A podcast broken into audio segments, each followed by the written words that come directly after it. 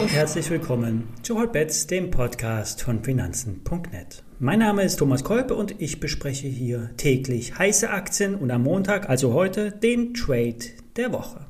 Es geht bei dem Trade der Woche immer um einen Hebeltrade und dieser wird mit Knockout-Produkten, Faktorzertifikaten oder klassischen Optionsscheinen umgesetzt. Die Sendung wird unterstützt von BNP Paribas Zertifikate, einem der führenden und vielfach ausgezeichneten Zertifikate und Hebelprodukteanbieter im deutschen Markt. Vorab der Risikohinweis. Alle nachfolgenden Informationen stellen keine Aufforderung zum Kauf oder Verkauf der betreffenden Werte dar. Bei den besprochenen Wertpapieren handelt es sich um sehr volatile Anlagemöglichkeiten mit hohem Risiko. Dies ist keine Anlageberatung. Ihr handelt wie immer auf eigenes Risiko. Ja, wir starten in eine kleine Verfallwoche. Am Freitag wird ein sogenannter kleiner Verfall an den Terminbörsen stattfinden. Dann werden Optionen und Futures abgerechnet. Wie bereits letzte Woche zu sehen war, hat der Markt sich über die 16.000 DAX-Punkte festgesetzt, getrieben durch die Optionsmärkte. Unterstützung kommt von den Ölmärkten. Hier zeichnet sich auch etwas Entspannung ab. Die Berichtssaison ist ja im Großen und Ganzen durch. Die meisten Zahlen waren in Ordnung, nur die verhaltenen Ausblicke drückten etwas auf die Stimmung. Vom Corona-Blues ist nichts zu spüren, zumindest nicht an den Märkten. Was heißt das für euch? Füße stillhalten, weitere Hochs sind nicht ausgeschlossen. Nicht einfach short gehen, Märkte können länger steigen, als ihr es euch vorstellen könnt.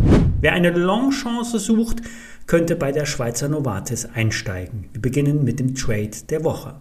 Novartis hat bald rund 14 Milliarden Dollar frei verfügbare Mittel und sucht nach aktuellen Investmentchancen. Das Geld kommt aus einem geplanten Deal mit der Roche. Novartis erhält für den in den 2000er Jahren ähm, gekauften 33% Anteil an der Roche. Der damals gezahlte Kaufpreis hat sich fürstlich rentiert. Gekauft für 5 Milliarden Dollar werden nun 14 Milliarden Dollar erlöst, plus rund 6 Milliarden Dividende über die Jahre. Roche himself übernimmt das Aktienpaket von Novartis, vernichtet die Aktien und steigert so den Gewinn pro Anteilsschein.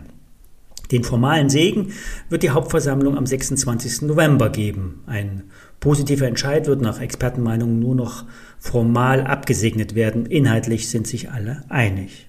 Was macht nun Novartis mit dem Geldsegen? An die Aktionäre ausschütten, Aktien zurückkaufen? Danach sieht es nicht aus. Novartis hat durch immer wieder auslaufende Patente von diversen Medikamenten ein Umsatz- und Erlösproblem. Derzeit kommen 80 Prozent des Umsatzes von patentgeschützten Medikamenten. Das sind mehr als 40 Milliarden Dollar. Das Geschäft mit patentfreien Medikamenten soll bei der Tochter Sandoz gebündelt werden und via Spin-off an die Börse gebracht werden. Sandoz ist Europas größter Generikahersteller und weltweit die Nummer eins im Bereich Nachahmermedikamente, den sogenannten Biosimilars. Diese neuen Santos-Aktien könnten dann als Ausgleich zum Spin-off in die Depots der Novartis-Aktionäre gebucht werden. Das Geld aus dem Roche-Verkauf wird nach Analystenmeinung in den Kauf von Biotech-Firmen investiert.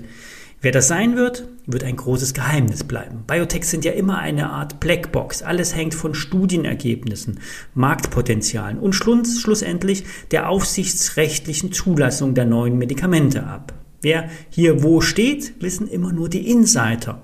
Novartis wird bei Zukäufen sehr genau wissen, wo die aussichtsreichen Medikamente zu finden sind und wie weit der Prozess fortgeschritten ist. Vielleicht wird ein, ein Gerücht den ein oder anderen Biotech-Wert explodieren lassen. Für berechnende Investoren ist die Novartis eine bessere, sicherere Investmentidee. Zumal die Prognosen für ein Schuppenflechtenmedikament und ein Präparat gegen Herzschwäche unlängst angehoben wurden. Beide Medikamente bringen derzeit einen zweistelligen Milliarden Umsatz ein. Novartis läuft in einer sehr langen Seitwärtsphase im Chart. Von 70 bis 80 Euro ist die Range aus den letzten zwölf Monaten. Mit rund 72 Euro und dem zu erwarteten Geldsegen aus dem Roche-Verkauf ergeben sich Chancen auf einen Wiederaufstieg. Die alten Höchstkurse aus den 2000er Jahren sind durchaus realistisch. Nicht schnell, doch eher mittelfristig. Wer kurzfristig auf einen erneuten Anstieg in Richtung 80 Euro spekulieren will, kauft sich einen Novartis Mini Long. BKN, ich buchstabiere, Paula Zeppelin 70 Qualle 6. Die Stop-Loss-Schwelle im Produkt liegt aktuell bei 57,59 Schweizer Franken. Und diese Schwelle wird, wie bei allen Open-End-Produkten, täglich leicht nach oben angepasst. Das Produkt der BNP Paribas hat nur einen leichten Hebel von ungefähr 3,6, doch bei einem Move von 10-15 Prozent in der Aktie lassen sich schon mal schnell ansehnliche Gewinne im Schein erzielen. Natürlich geht auch immer ein höherer Hebel, dann steigen die Chancen und die Risiken. In diesem Fall immer weniger Geld investieren, auf das ihr im Notfall auch verzichten könnt. Der Schein mit der WKN, ich wiederhole, Paula Zeppelin 7.0 Qualle 6 wird aktuell mit 2,06 Euro zu 2,07 Euro gehandelt. Der Abstand zur K.O.-Schwelle liegt bei 24 Prozent zum Basiswert.